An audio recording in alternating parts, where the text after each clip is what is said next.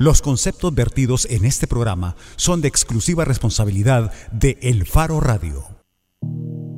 ¿Qué tal? Bienvenidos a El Faro Radio. Hoy es martes 9 de mayo de 2017. Soy Karen Fernández y estoy en compañía de Ricardo Baquerano y Nelson Rauda. Karen, qué gusto. Hola, Nelson. Hola, Ricardo. Hola, Karen. ¿Qué tal? ¿Cómo están? Ustedes también ayer terminaron el día sorprendidos por la noticia de la Sala de lo Constitucional. Sí, tratando de comprenderla todavía, tratando de, entender de qué se trataba, porque creo que el comunicado que emitió la sala, a diferencia de comunicados sobre resoluciones que suelen eh, ser o a veces son muy explicativos. Sí, sí, eh, son muy claros. En este medio la impresión de que querían contarnos algo importante, pero que no se atrevían a decirnos todas las cosas relevantes que había detrás de esa de esta resolución. Y ya Nelson nos va a explicar un poquito más qué es lo que está de fondo y qué es lo que tenemos que tener en cuenta para entender la decisión de la sala, pero ayer por la tarde la sala de lo constitucional a través de su cuenta de Twitter publicó esto. Sala suspende uso exclusivo del carril segregado del Citrams. Y estaba el comunicado, este al que Ricardo se estaba refiriendo, que dejaba algunos cabos sueltos, no era tan explicativo, y ya luego se publicó el texto completo de la resolución. Y Nelson Rauda nos va a explicar un poquito más sobre esto. Sí, realmente, si, nosotros sentíamos, o si, ustedes sentían ayer que el comunicado de la sala no era demasiado explicativo, eh, eso tampoco no es algo que se subsane con la sentencia. Yo hablaba con muchos abogados, o, o, también veía opinión de muchos abogados en redes sociales, acerca de que no está tan fundamentada o tan documentada la decisión de abrir el carril segregado para el uso de todos los, conductores, particularmente por una cosa. Y esto incluso de eh, este tipo de comentarios en contra o que cuestionaban la medida cautelar de parte de, eh, por ejemplo, una abogada que fue analista de la Sala de lo Constitucional, Leonora Alejandra Selva. Correcto. Y eh, el tema es este, que, vaya, a ver, esta es una, una demanda que fue presentada el 11 de mayo de 2015 eh, en la que ya los demandantes eh, pedían que se, como medida cautelar, que se abriera lo que se ha hecho ahora, que se abriera el uso del carril segregado y también que se habilitara que las, terminales y las estaciones de buses del Citrams se pudieran usar por todas las personas.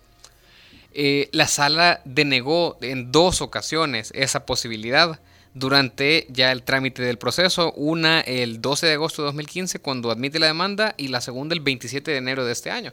Entonces la pregunta es por qué el cambio de criterio. Y la sala argumenta algo así como que el proceso se ha vuelto más complejo al admitir a más personas en el proceso. Eh, habla de presidencia, de la Asamblea, del Ministerio de Obras Públicas, del Viceministerio de Transporte. Y además que como la presidencia ha pedido que se separen a cuatro magistrados de conocer este proceso, esa petición hace que el proceso se tarde más tiempo y que por lo tanto la sala vio la imperiosa necesidad de buscar medidas que eh, resguardaran los intereses públicos en juego. Aunque esa imperiosa necesidad no lo había visto en los dos años que ya lleva de trámite esta demanda. Entonces por eso es que no queda tan claro, pero básicamente esas son las razones de la sala, que, hay que se complejiza el caso por el involucramiento de más actores y la posible demora que supone el que cuatro magistrados están a punto de ser, separados de conocer este caso. De hecho, tenemos una nota en, en el faro.net, está fresquita o calientita, acaba de publicarse, que se titula Cinco claves para entender la decisión de la sala sobre el CITRAMS. Esto último que estabas mencionando, Nelson, está en el punto 2. Si la demanda fue presentada en 2015, ¿por qué hasta ahora se habilita el uso público del carril segregado? Eh, la, la, sala había resuelto antes eh, que consideraba que no estaba claro que existiera un riesgo latente contra el derecho a la libre circulación y al disfrute de bienes de uso público. Pero de repente, esta vez, cuando llaman a los suplentes para que ellos decidan si deben recusarse los magistrados titulares dicen, y, bueno, hoy, hoy sí creemos que, que, existe ese riesgo de que se esté violando ese derecho a la libre circulación. Sí, yo, yo eh, el riesgo es ese que, como no está adecuadamente sustentado o, parece no suficientemente sustentada la decisión, entran en juego otro tipo de especulaciones. Esta decisión se ha partidizado mucho y, y, son las especulaciones de tipo político, de por qué en este momento que están a punto de ser recusados o que posiblemente están a punto de ser excluidos de conocer este proceso, toman una decisión de este tipo. O sea, también otra posibilidad habría sido que los magistrados simplemente decidieran convocar a los suplentes y eh, que esos suplentes conocieran o tomaran las decisiones adecuadas, pero parece claro que ellos querían tomar esta decisión antes de apartarse. Pues. Sí, Nelson, también comentábamos sobre una cosa que nos llamó poderosamente la atención y es el señalamiento que hacía la presidencia de la República hacia los magistrados titulares,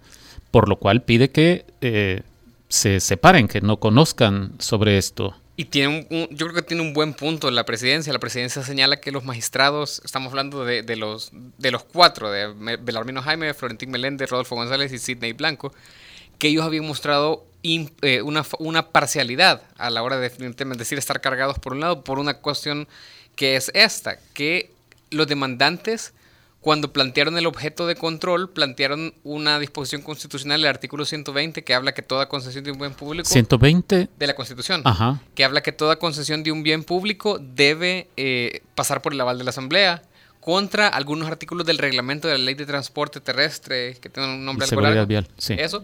Eh, en los, que, en los que la presidencia o en los que se ampara la decisión de conceder el CITRAMS o, o el servicio del carril segregado y las estaciones a la empresa Cipagos y Trams.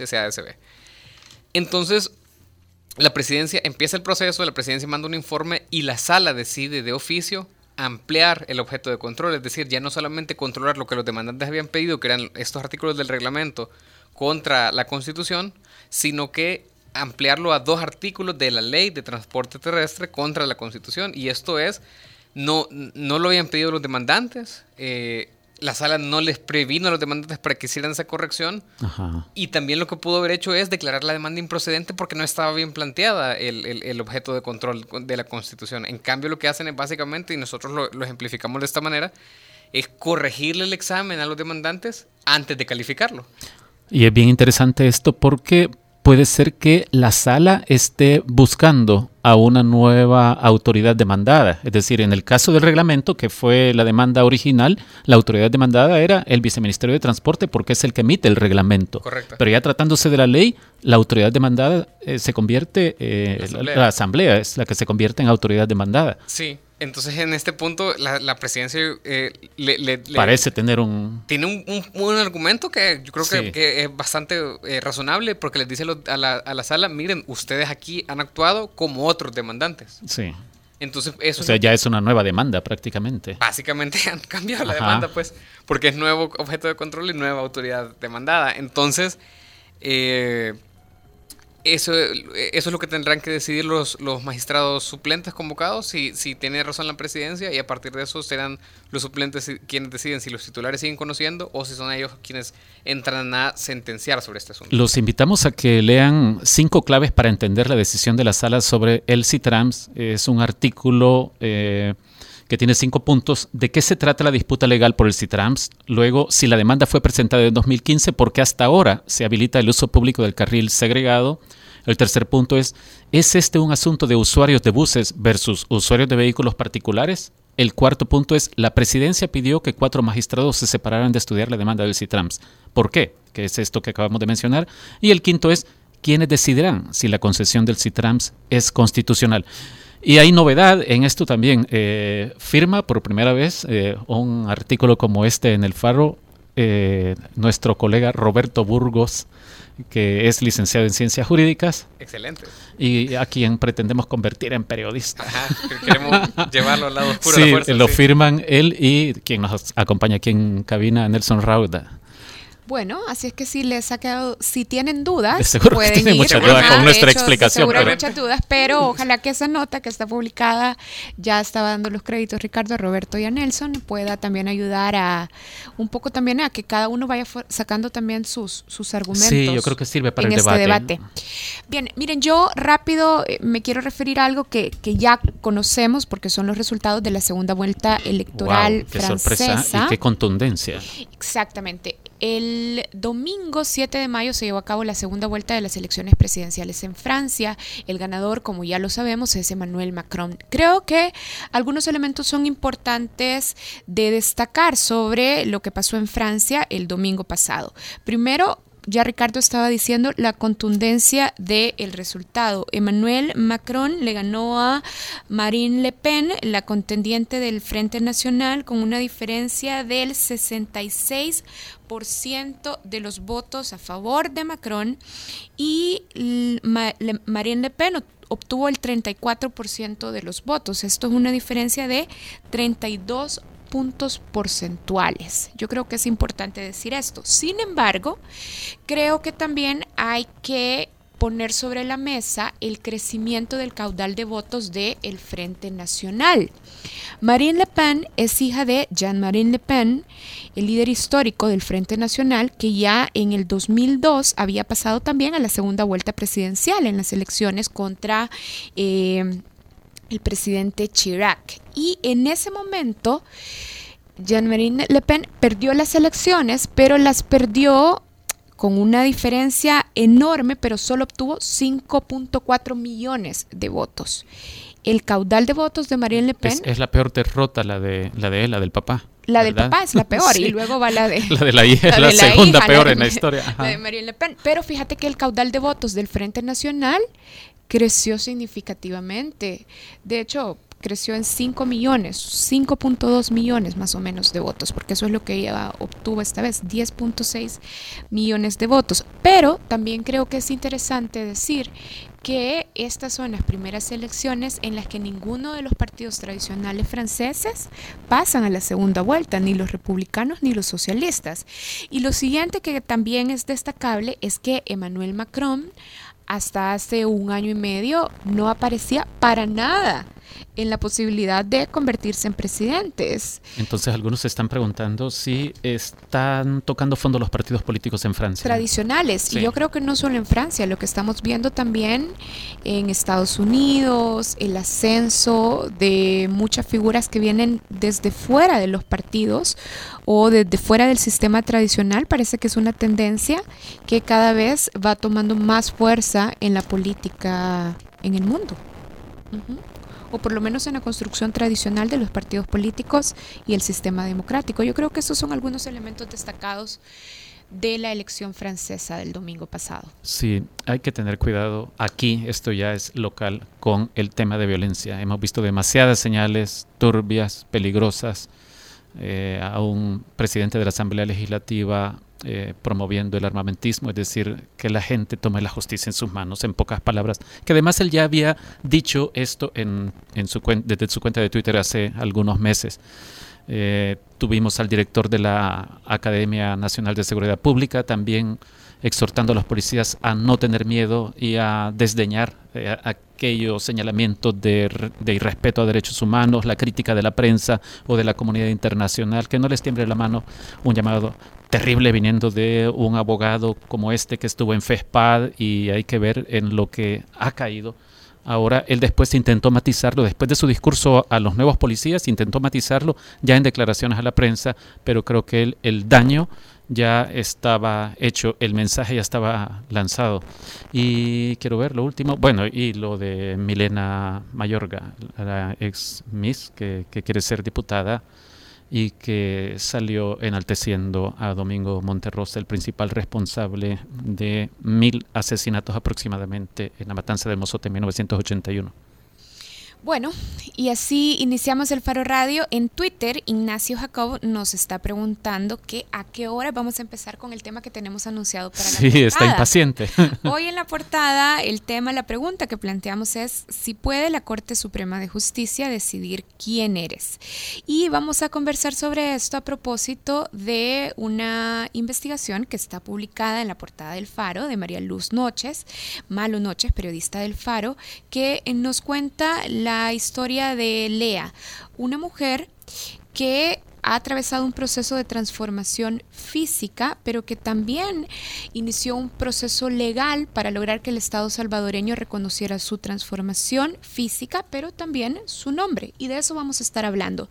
Si ustedes quieren participar, pueden hacerlo a través de las cuentas del Faro pueden escribirnos directamente también a la cuenta arroba el faro radio o nos pueden llamar al 2209-2887. Ya regresamos.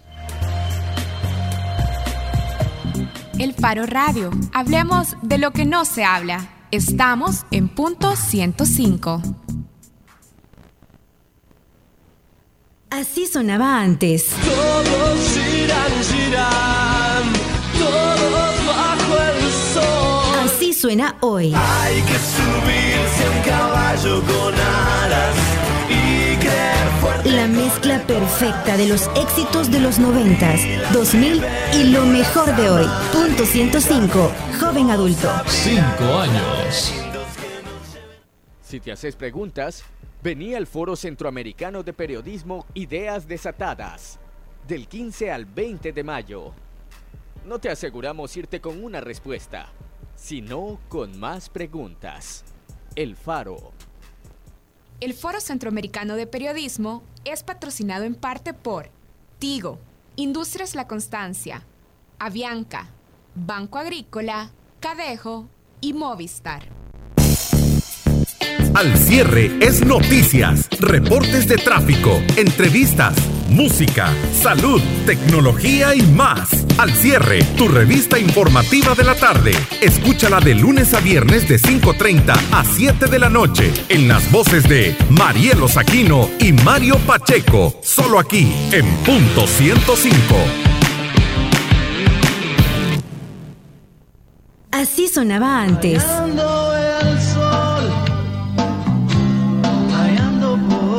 Así suena hoy.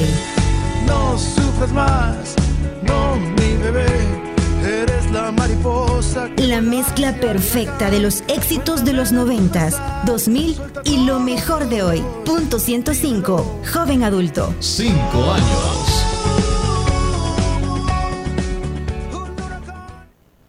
La portada en el Faro Radio. Malu Noches, periodista del Faro, nos cuenta esta semana la historia de Lea.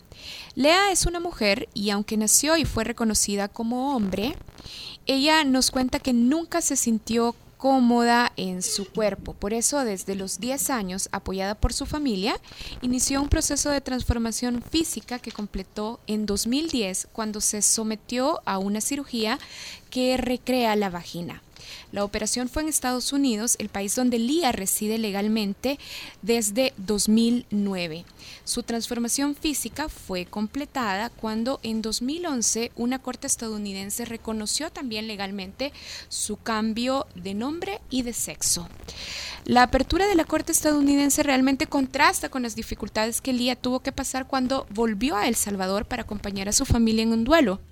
Y es que cuando volvió tuvo problemas para salir del aeropuerto, para renovar su pasaporte y cuando viajaba de regreso a Estados Unidos fue llevada a una oficina para ser interrogada, la desvistieron e incluso la registraron para buscar drogas. Por eso, Lee emprendió un proceso judicial para que el fallo estadounidense, su nombre y sexo fueran también reconocidos aquí, en El Salvador. Y hoy, casi cuatro años después de que inició este proceso, en una sentencia inédita, la Corte Suprema de Justicia de nuestro país ha avalado que Lía, una persona reconocida como hombre desde su nacimiento, use un nombre femenino en sus documentos de identidad. Y ese es el tema que hoy vamos a tratar en la portada del Faro Radio y por ello nos acompañan Bessie Ríos. Hola. Hola Bessie. Bessie es abogada y además es activista por los derechos de la comunidad LGBTI y también está Malu Noches, la periodista que ha desarrollado este tema. Bienvenidas a las dos. Hola, buenas tardes. Una, una, una cosa, permíteme aclarar, eh, Karen, y es que hemos utilizado el nombre de Lea, eh, no es en, el verdadero nombre, pero por razones de seguridad sí. eh, decidimos utilizar eso a petición de la, de la misma fuente, de la persona Correcto. interesada. Eh, solo quería aclarar eso. Karen, También eh, aprovecho para, para aclarar este que esta es la segunda sentencia que emite la, la sala donde se eh, admite un auto de, de, de, pariatis, ¿no? Para hacer el cambio de, de, de nombre de una persona, el otro es también originario de San Miguel el caso y se hizo el, eh, la cancelación para el caso eh, primero se hizo la cancelación de la partida de nacimiento de, de la persona, se asignó una nueva y se hizo el cambio incluso en el tema del, del sexo. ¿Cuál es la diferencia en, las dos, en los dos casos? La Entonces, diferencia, el- jurídicamente hay diferencia. Sí, eh, son diferentes porque eh, ahí sí es cierto, no es la corte, sino que se hizo en los tribunales de San Miguel. Un, Sí, juez de San familia. Miguel eh, es el que decide que, que sí tiene derecho esta persona de hacer el cambio y lo que hace es cancelarle la partida, emitir una nueva y hacerle el cambio de, de incluso de, de- ¿Juez de qué? de familia. De familia, un juez de familia, Sí. pero entonces el juez de familia en realidad emitió una resolución de mayor alcance Así es, que la que que la acaba de emitir la es. Corte Suprema. Así es, así es. Ahora, De hecho, la Corte, Ajá. perdón, la, la Corte lo que acaba de hacer en realidad es hacer un cambio de criterio, porque en el caso anterior dijo que no procedía el examen, eh, porque a la hora de que vos haces el auto de pariático, de pariático lo, lo que tenés que hacer es revisar tu legislación y verificar si los requisitos bajo la legislación del otro país son coincidentes como para vos poderla homologar. Esa perdón, a la hora en que vos haces qué, ¿nos podés traducir al español eso que estás diciendo? eh, vos haces una revisión de tu legislación y verificás que la legislación también del país de donde viene la sentencia sea concordante con la que tú tenés. El, el- el pariatis es la homologación de las dos sentencias. Sí, es, es, es permitir que surte efectos aquí esa sentencia. Porque esa, es- esa surte ajá, la ejecución en de las Estados Unidos. equivalencias. Ajá. Y esto es importante de decir o de aclarar porque recordemos que de donde viene o donde se trae el documento hacia el al proceso, a la Corte de Justicia salvadoreña, es a partir de un fallo de un tribunal estadounidense en 2011 que reconoce el cambio de sexo y el cambio de nombre de Lía. Correcto, correcto. A ver, Casi todos los casos vienen de Estados Unidos. Ahorita el, el que se negó, hay, entendemos, tres casos más en, en corte y el otro que se autorizó, que fue en el juzgado de San Miguel también. La mayoría son del oriente del país, con- concordante mucho con el tema de la migración, ¿verdad? Eh, pero sí, la, la mayoría vienen de, de- de Estados Unidos y están, están ejerciendo ese derecho por la misma circunstancia que decía la... la la compañera, ¿no? Que ya venir al, eh, en Estados Unidos tienen una vida completa, hecha, satisfactoria, pero cuando venís a El Salvador en cinco minutos, eh, un agente de migración eh, te bote la autoestima que te has construido en 15 años y te hace sentir eh, lo que en fenómeno no de circo. Ah, Correcto.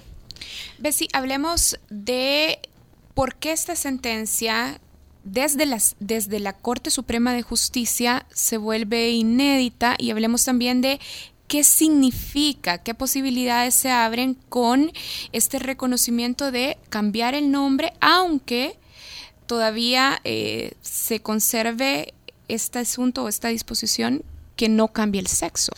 Lo que sucede es que la, Corte Suprema de Justicia ha mantenido, mantuvo un criterio con el caso anterior de que eh, como la ley del nombre establece que no puede poner, no se puede colocar, no, no le puedes poner o asentar a, a- a alguien con un nombre que sea inequívoco con el sexo. Entonces, ellos consideran que, que- ese es... Antes de que sigas, eh, porque nos surgió la duda, por ejemplo, hay personas que se llaman María, hay personas que se llaman Guadalupe, que son nombres. Eh, Sí, es- pero no es a eso a lo que se refiere. La, la- ley del nombre te establece de que vos podés utilizar un nombre femenino siempre y cuando el otro sea del sexo Opuesto. Por eso tenés a José María y María José, vea. sí. Eh, y, y tenés claro que José María es niño y María José es niña. Ya. Entonces, eh, la ley te lo permite, ¿verdad? Siempre y cuando el, el otro nombre vea sea concordante. Entonces, ¿esto, sin- ¿esto qué permite? Decías. Entonces, este tipo de, de- resoluciones va allanando el camino. Lamentablemente son resoluciones que solo le favorecen a la persona que mete el recurso. Son para esta persona, no son para el resto de la población. Aunque ciertamente los criterios que van utilizando, por ejemplo, el que establece la sentencia, ¿no? De que el nombre es parte, que evoluciona, que es el que te genera tus identidades.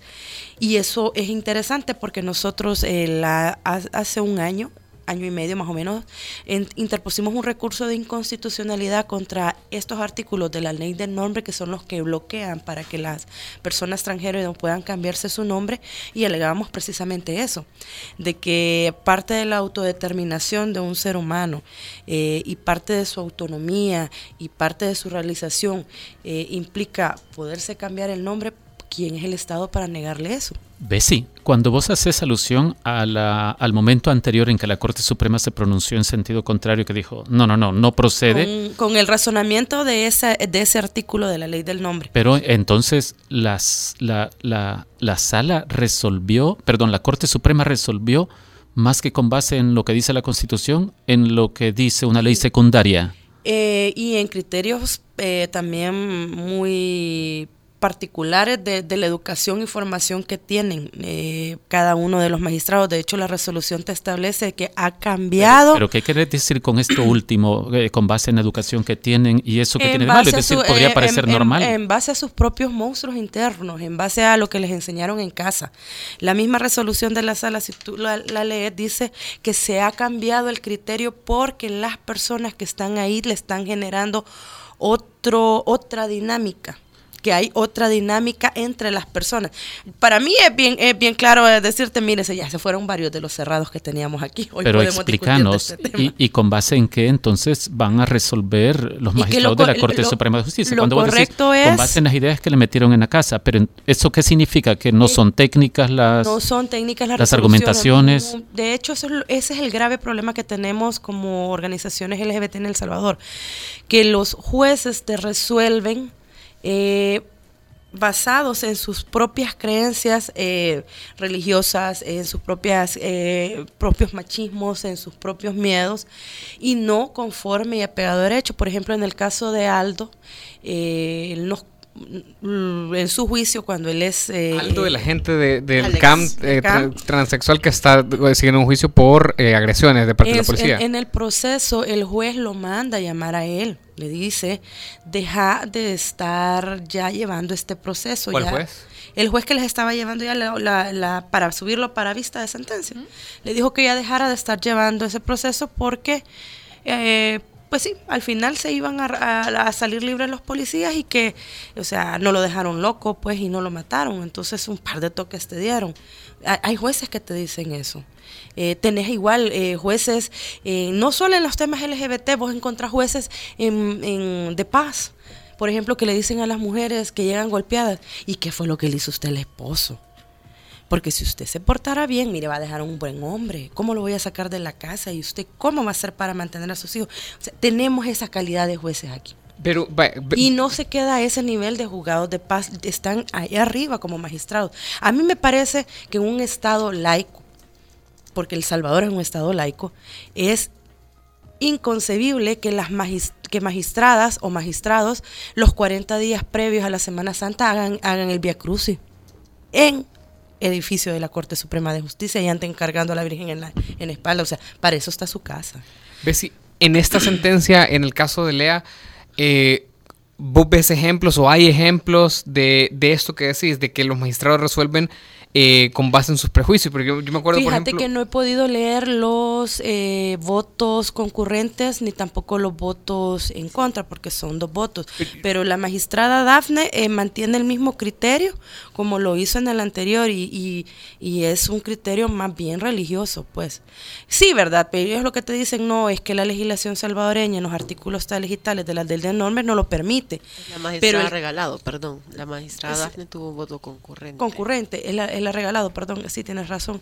Y en la resolución te establece que en realidad el criterio debe ser, y es lo que pasa, ¿no? Hay un cambio de criterio, que la, que la sentencia que viene a querer ser, a, a- a ser aplicada aquí en el país o, o a homologarse acá, lo único que no tiene que hacer es contrariarte tu legislación interna, pero aquí no hay una contradicción.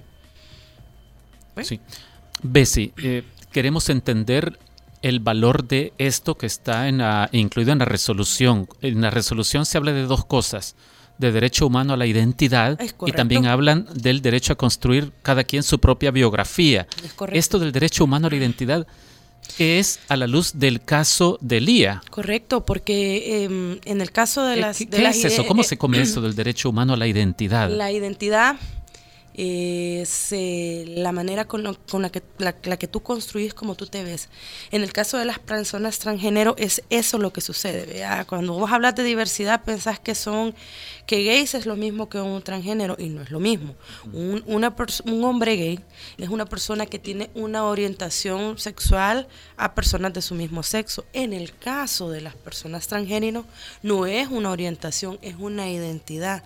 Yo me identifico con el sexo, que, con un sexo diferente al asignado al nacer. Estás hablando de género, Es correcto, es correcto. Entonces, pero tú entonces esto rompe con la dicotomía simple de nuestra legislación actual, que hablan solo de hombre, mujer, de masculino, femenino. Es decir, la resolución esta no está introduciendo ya ese germen de, señores, abramos un poco más la mente ahora y, y empiezan a hablarnos del derecho humano a la identidad y luego de que cada quien tiene derecho a construir Cada- su, cada su propia quien biografía. Tiene, tiene derecho a, a poder identificarse con el género con el que se siente cómodo. Vos encontrás, vaya, aquí todo el mundo le gusta ver los artistas, porque en este país es algo que le distrae. Todo el mundo ha visto a la hija de Brad Pitt con Angelina Jolie que no quiere que la traten como niña, sino que la traten como niño y la están tratando como niño. Esa es una persona transgénero. Lo que pasa es que como lo vemos en el artista y se mira bonito, ay, qué buena onda los papás, ¿verdad? Y de repente compartís las imágenes de ese papá que se viste de princesa con su hija, ¿verdad? O, o compartís un, un montón de, de situaciones o ves niños o niñas que suben los mismos papás los videos que tienen dos, tres años y vos le decís José y el, el niño te dice, me llamo María. Y en la resolución entonces, si este es el punto, no hay una contradicción. Los magistrados, por un lado, reconocen y te hablan del derecho humano a la identidad y a la biografía, pero por otro te dicen, Él, hombre, él, por él, favor, él, usted puede, mire, esa hombre, puede usar nombre de mujer. Mire usted, hombre, que está ahí, usted y, y eso que es una persona reasignada, porque tiene una vaginoplastía, o sea, ni siquiera a la hora de hacer el reconocimiento del examen forense no vas a encontrar eh, ni pene ni testículo, ¿verdad? Pero por eso es lo que te digo, eso es parte de cómo las construcciones de educación sociales propias de los magistrados eh, se meten en las resoluciones. Bessie, ¿cómo va a cambiar esta sentencia específicamente la vida de las personas transgénero? ¿Qué posibilidades las- abre para ellos? Lo que sucede es que la ellas. resolución le favorece solo a la persona que la ha interpuesto. Mientras en El Salvador no se logre, por ejemplo, eh, que la Sala de lo Constitucional nos concede el amparo, que eh, la, la inconstitucionalidad que nosotros hemos ingresado como organizaciones LGBT, no tenemos mayores cambios. La única esperanza es ir caso por caso y demanda por demanda. Esto es porque, aunque se haya fallado de esta manera en este caso, en Puede ser realidad que cambien el criterio. Exactamente. Y además, el artículo, los artículos de la ley del nombre Están vigentes. están vigentes. Entonces, a donde tenemos que avanzar es a que a una reforma de la ley del nombre. Eh, las organizaciones transgénero tienen una propuesta de ley de que es para que ellas y ellos puedan hacer el cambio de nombre. Eh, muy parecida a la, a, la, a la legislación de Argentina. La han trabajado con, con- durante dos años, es muy buena. Ahorita han tratado de buscar diputados y diputadas que les permitan, eh, más que iniciativa, ahorita están con un tema de que la, los escuchen, la lean, que se den cuenta que no están pidiendo una ilegalidad ni nada por el estilo. Pero como lamentablemente ya venimos para elecciones, ¿verdad? Entonces ningún diputa- diputado o diputada les interesa sentarse con, con las organizaciones y mucho menos escuchar el- la, la propuesta de ley. Creo que la única persona que las escuchó es la, la, dipu- la célebre diputada Cristina López. pues Yo quería agregar que dentro del voto disidente de los dos magistrados, que esto solo lo tenemos Ah, eso, en, no, tie- en eso no papel. tiene desperdicio, pero a mí No, me no. gustaría que también...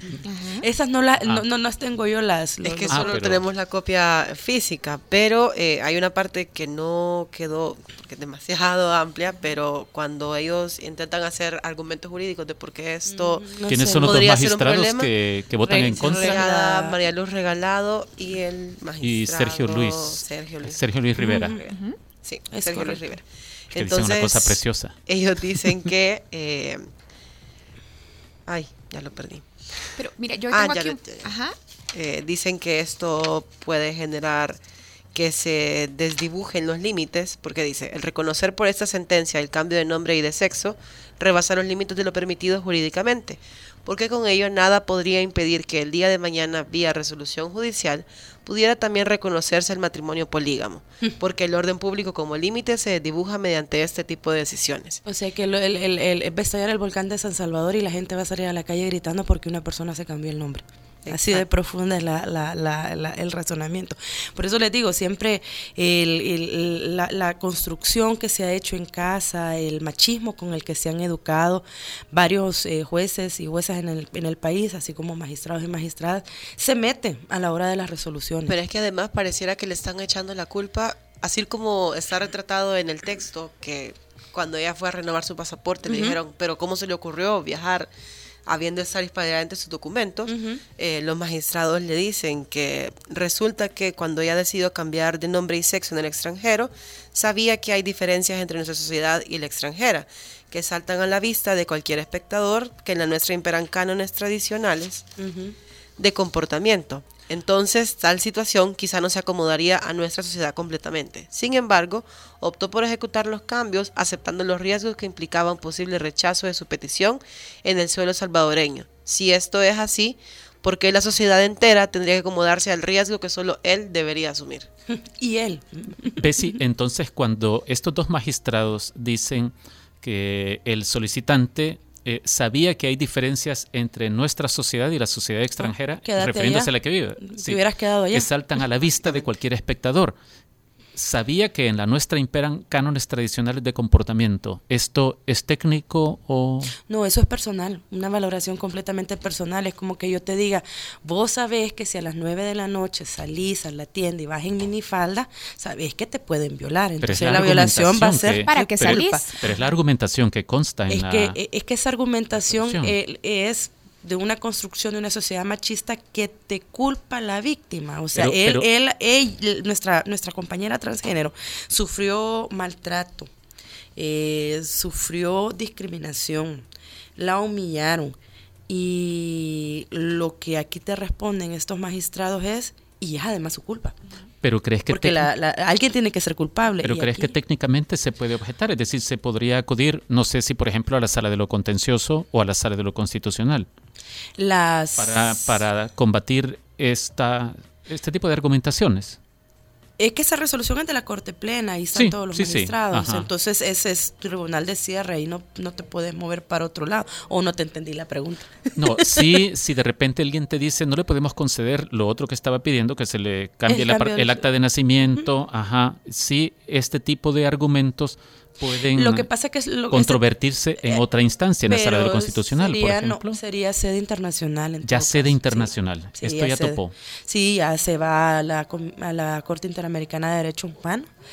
De hecho, ya hay unas consultas. eh, Costa Rica ha consultado a la, a la Corte eh, que si pueden ellos negarle a alguien el cambio de, de- de nombre y la, y la CIDH, entiendo yo que ahorita está haciendo todas las consultas. Nosotros como movimiento LGBT en El Salvador hemos pedido utilizar la figura del amigo oscuridad para poder eh, también opinar, ¿no? porque esa resolución va a ser importante para Centroamérica, pero ya tengo yo claro que el, argumento va a ser que el lobby gay la está haciendo. Bueno, y en línea también está el abogado José Pedro Guzmán Vigil. José Pedro, ya lo decíamos, es abogado y ha representado al LIA en este proceso ante la Corte Suprema de Justicia de El Salvador. José Pedro, gracias por aceptar la llamada del Faro Radio. Tenemos en línea, estamos, vamos, estamos teniendo algunos problemas técnicos, pero ya lo vamos a, solucionar. José Pedro Vigil es abogado y representante del IA en este proceso legal aquí en El Salvador. José Pedro, buenas tardes. Buenas tardes. José Pedro, usted ya le decía a Malu, a la periodista del Faro que lo entrevistó sobre este caso, que aunque es importante el fallo, esta resolución, le decía que dentro de todo le sigue pareciendo que fue una especie de maniobra chueca, decía. ¿Qué queda debiendo esta sentencia? ¿Por qué para usted hay estos elementos todavía de, de falta en cómo resolvió la Corte Suprema de Justicia? Este, bueno, es que el, el proceso inició a partir de una sentencia que se dio en el extranjero. ¿Verdad? Entonces, esa sentencia iba encaminada, o mejor dicho, era un derecho declarado de cambio de sexo y consecuentemente nom- de nombre de, de varón a mujer, va. Exactamente. Que es un poco el caso que da origen a este proceso ante la Corte Suprema de Justicia. Sí, José Pedro, nosotros ya eh, habíamos estado explicando bastante sobre el origen del caso aquí en el que llegó a la Corte Suprema de Justicia. Pero usted, ¿por qué dice que fue una resolución chueca? ¿Qué, qué le faltó? No, tal, tal vez la, el- la palabra tal vez no está bien utilizada, sino de que lo que hicieron fue dar un fallo favorable pero camuflajeado. Porque no, entiendo yo que la Corte como que no, todavía no quiere acceder a precisamente a este tipo de, de resoluciones, pero lo, lo, al final aceptó y autorizó que se ejecute la sentencia, pero no como cambio de sexo y, y el nombre, sino que lo hicieron como cambio de nombre nada más. Y- Y omitieron lo que es el cambio de sexo. Sí, y José Pedro, pero a usted la resolución de la Corte Suprema lo convence y usted dice, ellos tienen razón, yo no tenía razón en el reclamo que presenté en favor de mi cliente. Yo digo de que no tienen la razón porque se fueron por, por otra vía que también es legal, ¿va? porque está la ley del nombre y establece el cambio del nombre. Sí.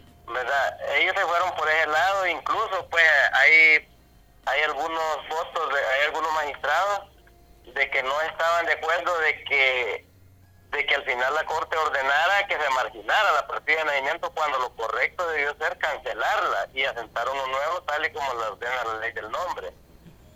Y si ya hay un antecedente de un caso similar en el que un juez de familia dijo, no, no, no, hay que emitir una, una nueva acta de nacimiento en la que se registre eh, un sexo distinto. Ajá, e- eso no se puede utilizar eh, para luchar en favor de lo que está reclamando su cliente.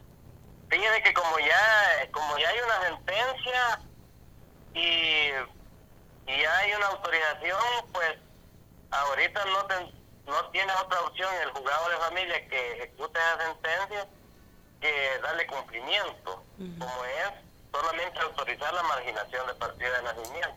Sí, Ahora, eh, existe la posibilidad, en base ya a un antecedente, a seguir ya un juicio propio dentro del territorio, eso, eso, ajá. la sentencia que ha habido en el extranjero. Eso no lo entiendo. ¿A qué se refiere con iniciar un juicio propio dentro del territorio? Vaya, me refiero de esta manera, como va a haber una partida de nacimiento eh, marginada, Marginada, sí. marginada, como que si fuese un conocido, Así es, esa es la figura. y la verdad que no es que se, está- se estuviera promoviendo un conocido, sino que, que es, o sea, una identidad, así se llama dentro del proceso jurídico, una identidad donde una persona es conocido por otro nombre, eso es lo que ha hecho la Corte Sí. al ordenar la marginación, entonces posiblemente después venga, si el cliente está interesado en anular ese marginado y darle la, la salida correcta, que sería la de cancelar la partida de nacimiento y asentarle una nueva, tal y como lo quiere la persona que ha promovido este juicio. Ya, ok, sí, queda claro. Y una pregunta, ahora que ya hay resolución de la Corte Suprema, ¿usted está pensando en llevar el caso, en elevarlo a instancias internacionales, por ejemplo, a la Comisión Interamericana de Derechos Humanos? Eh, esa, esa es precisamente la pretensión, pero estoy esperando que el, el cliente se acerque porque está ahorita en el extranjero y, y precisamente pues elevarlo más allá a ver qué obtenemos allá, si en verdad pues este la corte tiene o no la razón, porque yo pienso que aquí pues eh, como le digo se fueron por otra vía cuando no era eso lo que se estaba pidiendo. Bien, muchísimas gracias José Pedro por aceptar nuestra llamada. Gracias, buenas tardes. Estábamos conversando con el abogado y representante legal de LIA en este proceso ante la Corte Suprema de Justicia, donde se pretendía que Eh, se eh, y- reconociera el cambio de sexo y de nombre. Y él, y él hace un, un- un- un- dice una realidad eh, que desde ayer la estábamos observando nosotros con las personas que estábamos leyendo la, la resolución. Aquí lo que se utilizó fue la figura del conocido por. O sea, eh, a la par yo te margino el conocido, eh, que la conozco socialmente de esta manera, incluso así lo dice, de su, en su vida social, así. Yo recuerdo que en el 2012 más o menos, eh, como parte de, de las acciones que estábamos como movimiento buscando salidas para que las mujeres transgénero y nuestros hombres trans pudieran mm, optar al derecho de tener, eh, ejercer su derecho de tener el nombre con el que se identifican, fuimos a consultar a la, a la sección del notariado y hablamos con jefa era en ese momento que, que de la Corte Corte Suprema Suprema de Justicia. Si, si había posibilidades de que por ejemplo tenemos eh, personas que tienen 20 años de vivir con una expresión de género femenina que todo el mundo sabe que le dicen eh, Yanira y que sí nos podíamos eh, acudir al, al tema del conocido por, porque no estaríamos tocando la partida de nacimiento, que es lo que pasa en este caso, y solo agregamos al documento de identidad el nombre con el, el que se sienten identificados o identificadas. La jefa de la sección de notariado en ese momento a mí me dijo en mi cara, notario que me traiga eso, lo suspendo de por vida. What? Así. Entonces, pues eh, entre entre entre risas y todo, al final están haciendo lo que uno les pidió hace dos en el 2012. No, me lo dijo seria, porque yo ya tenía tres notarios a los que con los que había platicado que podíamos Sí, hacer sí. eso, ¿no? Pero había que ir a consultar, pues, porque si hacían esta escritura y después eh, lo suspenden de por vida, pues sí, me va, me va a tocar mantener a toda la familia. Mira, y los tratados internacionales, ¿ves si no tutelan el derecho al reconocimiento al nombre, de- del al cambio nombre, de sexo? así, mm, al nombre principalmente, Ya. porque es eh, eh, ese es uno de los tus principales derechos como ser humano, ¿me dice? Sí. de tener tu nombre, pero sobre todo que sea el nombre con el que vos te sentís satisfecho. Por eso precisamente la ley del nombre te permite que en una vez, en una ocasión, tú te la cambies, porque hay veces, vea, Sí, sí. eh, que, que tus papás, eh, pues sí, le, le caían bien los, los jugadores de fútbol así extranjeros y aquí te pusieron el nombre literal, vea, o te ponían un Navy o otros nombres extraños, vea. Se extralimitan los papás. Entonces, eh, eh, es una oportunidad de poderte eh, cambiar el nombre. Entonces, si ustedes, si nosotros los heterosexuales tenemos ese derecho y esa oportunidad, porque lo- la- las personas transgénero no. Bien, bueno, el tiempo se nos acabó. Gracias a los que estuvieron participando a través de redes sociales. Camilo Velado, In- Ignacio Jacob dice el tema se instrumentaliza para obtener votos de sectores conservadores. Eduardo Madrid también nos dice a través de Twitter, apoyo mucho a Bessie Ríos y su trabajo, pero para aumentar el impacto de la entrevista también hubiera sido bueno tener a una mujer transgénero Es en la entrevista. tiene razón. Gracias a los que comentan a través de la cuenta de El Faro Radio. Nosotros tenemos que hacer una pausa. Cuando regresemos, vamos a volver hablando del Foro Centroamericano de Periodismo, porque estamos ya en cuenta regresiva. Iniciamos la próxima semana. Ya volvemos. El Faro Radio. Hablemos de lo que no se habla. Estamos en punto 105. Así sonaba antes.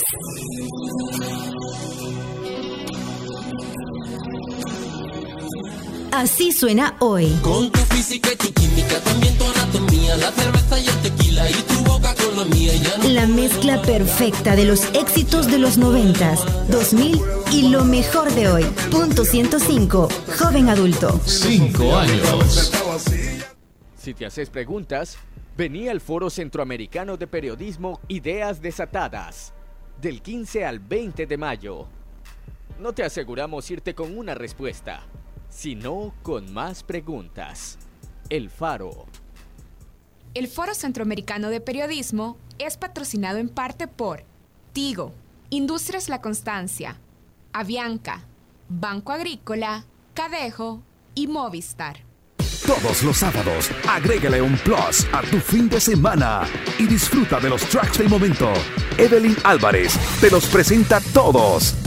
Del 20 al 1 en Plus 20, el conteo musical de la semana con los éxitos favoritos. Plus 20, todos los sábados de 10 de la mañana a 12 del mediodía por punto 105. Así sonaba antes.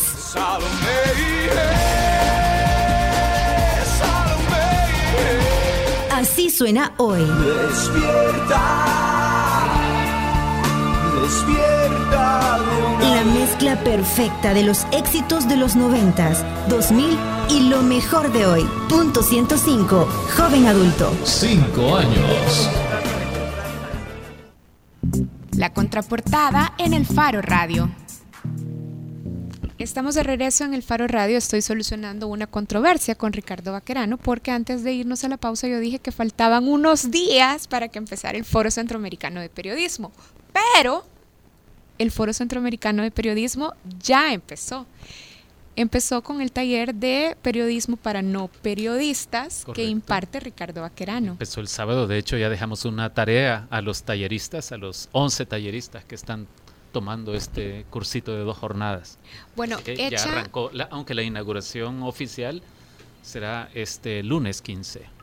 hecha esta aclaración y cuando faltan cinco días y medio para que sea la inauguración oficial del foro y además eh, de los eventos, de otros talleres.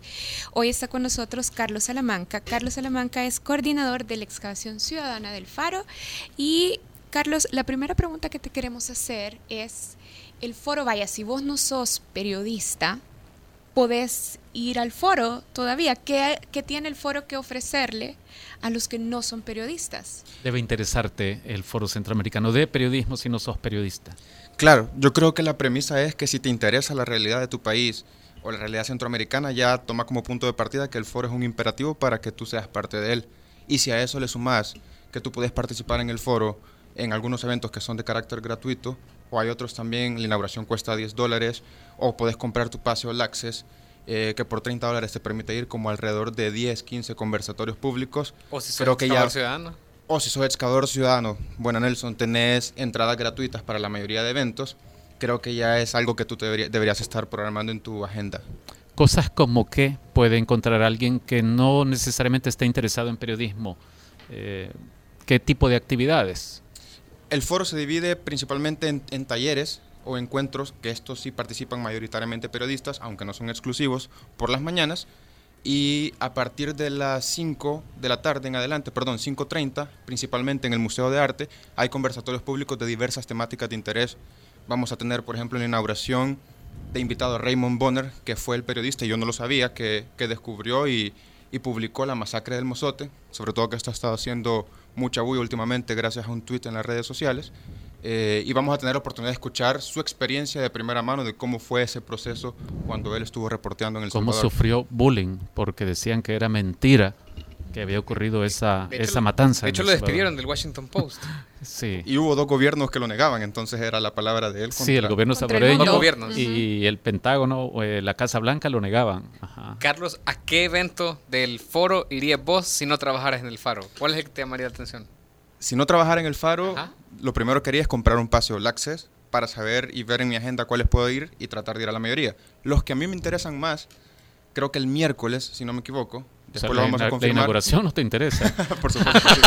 No, pero creo es que el está miércoles- priorizando. Estoy Ajá. priorizando, me gusta. Creo que el miércoles vamos a tener un conversatorio acerca del papel de la empresa privada en el modelo de desarrollo de, de la región. ¿Y con quién vamos a platicar? Vamos a tener a, a Carmen Aida Lazo, que es decana de Economía del ESEN, a Víctor Umaña, que es de INCAE, y al empresario Fernando Poma. Entonces, esto lo va a moderar Diego Fonseca, que es amigo del Faro, escritor, cronista, y creo que va a ser la oportunidad para que los que vayamos podamos cuestionar cómo la empresa privada y qué papel tiene eh, eh, para que nosotros mejoremos como sociedad. ¿Pero lo va a cocinar Diego Fonseca o vos me vas a poder hacer preguntas?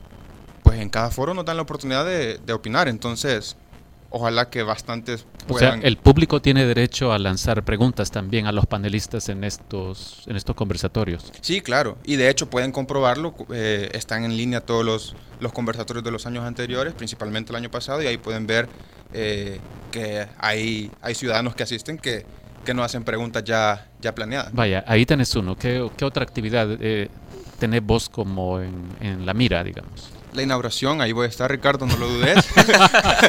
vamos a poder, vamos a poder conocer eso de primera mano. El cierre del foro es con Alberto Salcedo Ramos, que yo no lo conocía antes de entrar al faro, y el director de The Clinic, este medio satírico chileno, y entiendo que van a estar ellos en una conversa muy relajada, eh, hablando de periodismo y dándonos la oportunidad de los que no somos periodistas de entender esta función de servicio público. Y la en las clausura es el universidades 20 de también. mayo. Sí, la Es el clausura es 20 el de sábado mayo. 20 es. El sábado 20 de 20 de mayo a las mayo. 7 de la noche en el Marte. Sí. Ta- El foro también hace una gira incluso por el interior del país, ¿verdad? En universidades particularmente. Por segundo año consecutivo el foro va a salir de, San Salvador. En esta ocasión vamos a estar tanto en Santa Ana como en San Miguel con diferentes conversatorios y algunos de los invitados internacionales que vienen de, de toda la región eh, o de América Latina, eh, participando y debatiendo con universitarios de la Gerardo Barrios en San Miguel y de la UNASA en Santa Ana. Mira, Carlos, vos dijiste que lo primero que había que hacer era comprar el pase All Access. Explícanos un poquito. Los conversatorios, que son a partir de las 5.30 de la tarde, tienen costos separados, pero si alguien compra este pase puede ir a todos. Tú puedes comprar el pase All Access que te permite ir a todos los conversatorios de lunes a sábado eh, en el Marte o en la inauguración en ¿Y cuánto cuesta y dónde lo puedes comprar? Los puedes comprar en la página web de, del Foro Cap, forocap.elfaro.net. Ahí tú puedes seleccionar comprar un pase All Access y en taquilla el día del evento vas a poder retirar tu ticket eh, en el lugar que va a estar ¿Y cuánto identificado. cuesta el, el pase All Access? El All Access cuesta 30 dólares. Ajá, y por 30 dólares entonces puedes ir a cualquiera de los conversatorios gratis. Exactamente. No gratis. Bueno, no gratis, pero ya vas a tener comprada tu entrada. Gracias por la aclaración. Entonces, eh, la inauguración es a las 7 de la noche en FEPADE. Luego el martes nos mudamos al Museo de Arte a partir de las 5.30 de la tarde, tanto desde martes hasta viernes. Y el sábado es el cierre a las 7 de la noche, siempre en Marte. Si tú no puedes comprar eh, el boleto All Access o decís que no tenés espacio y solo tenés un evento de interés al que puedes ir, también puedes comprar el boleto solo para entrar ese día. Y ese cuesta 5 dólares. Mira, y- Entonces- y, hay eventos que no sean necesariamente conversatorios o no sean, es decir, hay eventos de otro tipo. Eh, estoy pensando, por ejemplo, creo que hay una exposición de arte. Hay exposiciones fotográficas. También vamos a tener la presentación de un documental en Cinépolis que, si no me equivoco, se llama La Libertad del Diablo, de Everardo Domínguez, creo.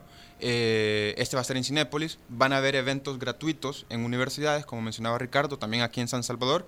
Vamos a estar en la UCA, en la UTEC, en la ESEN eh, y en la Gavidia. ¿Y en la Mónica?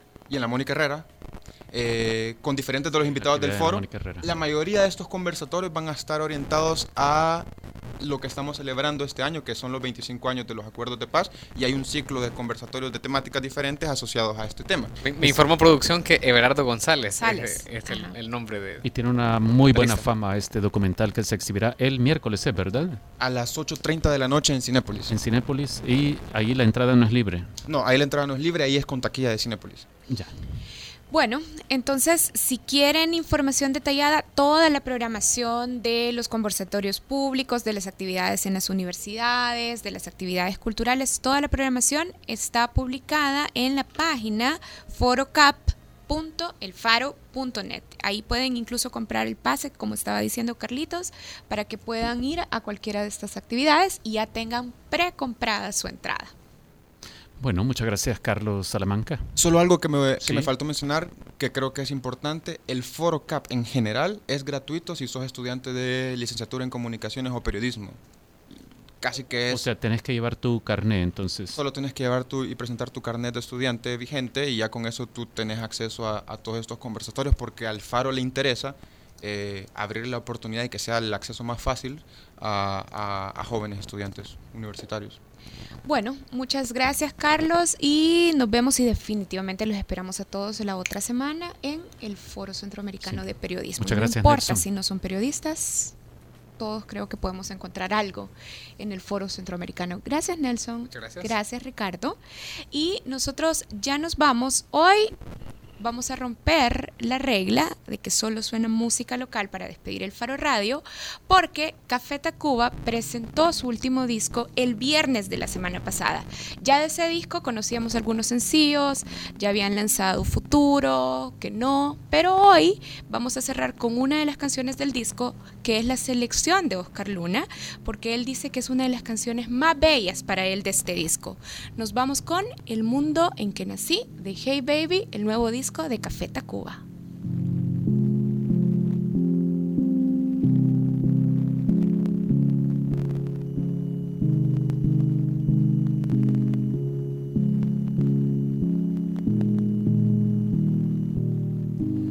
De pronto desperté y me encontré con algo que quiero decir, con algo que quiero decir pronto desperté. Quiero que sepas de verdad que si algún día llego a faltar, que si algún día ya no estoy más acá, que sepas cuál ha sido mi única verdad. Nada jamás me ha hecho tan feliz el día que llegaste a este mundo y por primera vez te vi. Cargarte entre mis brazos y mi nariz. Entonces ese día supe que primero dejaría que un avión cayera sobre mí antes que algo se acercara pudiera ser algo de daño en ti. El miedo me quiere paralizar y encuentro algo que me hace caminar. Me dejo en esta redención. Es tu amor mi única y completa salvación. Y aquí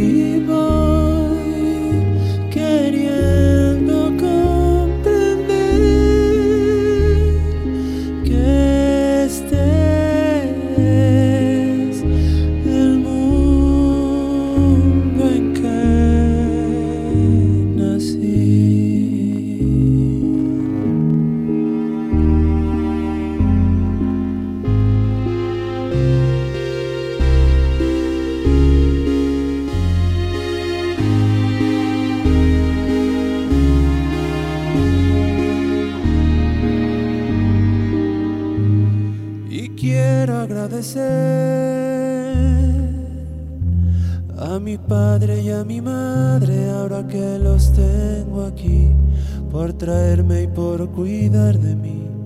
Los amo por hacerme lo que soy y lo que fui. Y no sé cómo será este mundo que te voy a dejar espero no equivocarme y algo bueno poderte yo enseñar. El miedo me quiere paralizar y encuentro algo que me hace caminar. Y ahora que no pregunté, justificas mi existencia cuando tú me ves. Y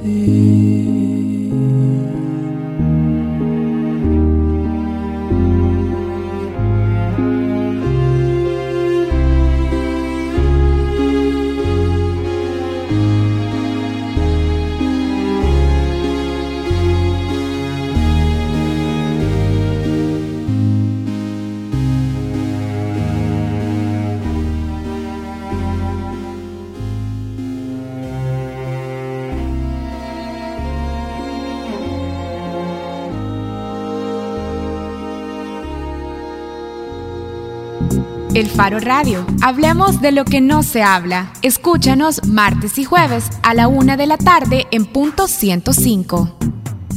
Los conceptos vertidos en este programa fueron de exclusiva responsabilidad de El Faro Radio.